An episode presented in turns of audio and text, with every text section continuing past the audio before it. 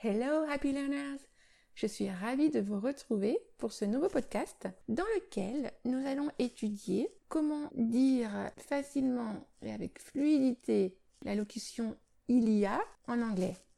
Parce qu'effectivement, je vois hein, parmi, vous qui souhaitez vous améliorer en anglais, parmi mes élèves, je vois qu'il y a des difficultés encore à euh, utiliser euh, convenablement il y a. Alors, cette locution il y a, elle n'est pas figée, contrairement au français, où il y a ne change jamais, ne varie jamais, peu importe ce qui suit. En anglais, cette locution varie. Elle s'accordera avec ce qui suit. Le premier point à retenir, hein, c'est que si nous, nous utilisons l'auxiliaire avoir pour cette locution, il y a, en anglais, on utilise be. Et c'est cet auxiliaire to be qui suffira de conjuguer au temps voulu.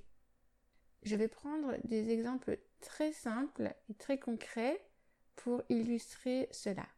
Dans les principaux temps, hein, c'est-à-dire le présent, le passé, le futur et le conditionnel. Alors au présent, exemple très simple, il y a un stylo sur le bureau. Ça donnera There is a pen on the desk. Étant donné qu'un stylo est singulier, eh bien être to be se conjugue au singulier. Troisième personne du singulier au présent, ça donne is. Donc there is a pen on the desk. Desk, bureau, hein, je précise, c'est le, le mobilier alors que bureau, la pièce, c'est office, the office. Il y a encore des petites confusions qui sont faites parfois, donc je précise. Maintenant, si je veux dire il y a deux stylos sur le bureau, eh bien il suffit de conjuguer to be au pluriel, au présent, ce qui nous donne there are. There are two pens on the desk. Il y a un stylo, there is a pen, there is one pen. Il y a deux stylos, There are two pens. Voilà pour le présent simple. Maintenant pour le passé. Alors ce sera du prétérit hein, qu'on va utiliser en anglais. On va conjuguer to be au prétérit. Mais nous, on pourra traduire soit par de l'imparfait, en l'occurrence ce sera de l'imparfait, mais selon la phrase, on pourra le traduire par du passé composé, hein. il y a ou il y a eu. Donc, il y avait un stylo sur le bureau, there was One pen on the desk. There was, was, qui est le prétérit singulier de to be. Au pluriel, le pluriel c'est were, donc ça donnera There were two pens on the desk. Je précise ici la prononciation de were. W-E-R-E. -E. W-E-R-E. Were est le pluriel de was. Faites bien attention à la prononciation de were il ne se prononce pas comme euh, où, comme where, pour s'enquérir d'un lieu. Où habites-tu? Where do you live? Mais where, c'est le pluriel de was. Hein? Where, où, where, pluriel de was. Je continue. Au futur simple, il y aura un stylo sur le bureau.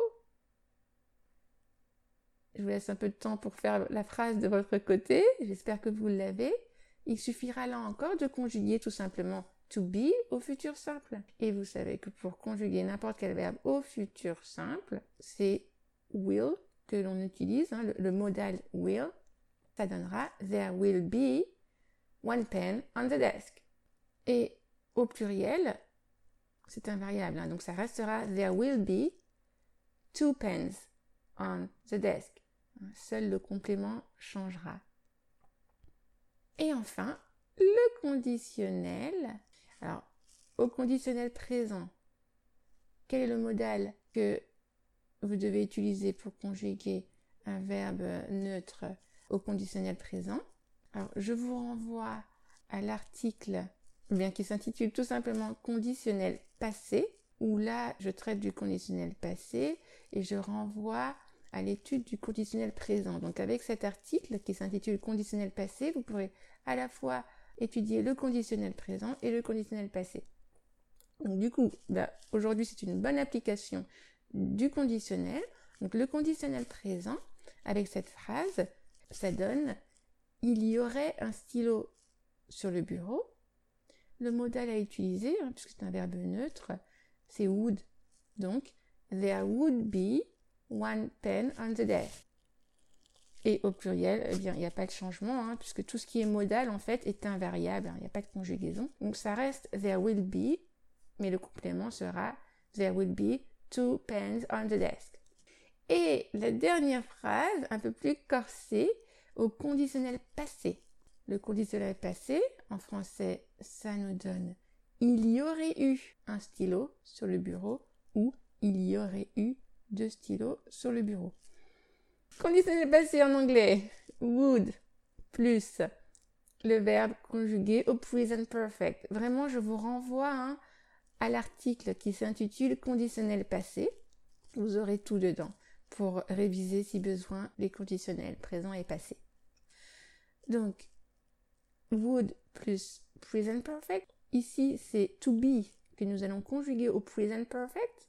Donc, to be au present perfect, ça nous donne have been. La phrase est donc la suivante. There would have been one pen on the desk. Il y aurait eu un stylo sur le bureau. Et au pluriel, there would have been two pens on the desk. Il y aurait eu deux stylos sur le bureau. C'est aussi simple que ça. non mais pour récapituler, vous voyez que globalement, pour cette locution, il y a there plus be au présent et à l'imparfait. Il y a des petits changements, hein. il y a une conjugaison. There is, there are au présent. There was, there were au prétérite. Mais dès qu'on arrive au futur et au conditionnel, étant donné qu'on utilise des modos pour ces temps-là, will et would, eh bien vous voyez qu'il n'y aura aucun changement. Peu importe que ce soit singulier ou pluriel, ça, restera there will be et there would be. Ou encore there would have been. There will be pour le futur. There would be pour le conditionnel présent. Il y aurait. Et there would have been pour le conditionnel passé. Il y aurait eu. Et bien voilà euh, ce que je pouvais vous en dire.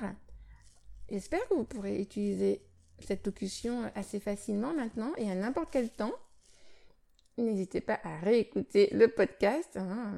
et euh, eh bien n'hésitez pas à me poser euh, des questions si vous en avez bah, via le blog. Hein. Vous pouvez me contacter très facilement sur le blog.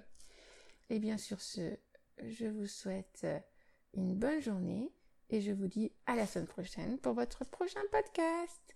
Talk to you soon. Bye bye. Et surtout, n'hésitez pas à mettre un petit like, un petit commentaire, euh, des petits 5 étoiles si vous avez aimé ce podcast et si vous a été utile. N'hésitez pas à le partager également pour pouvoir aider encore plus de monde.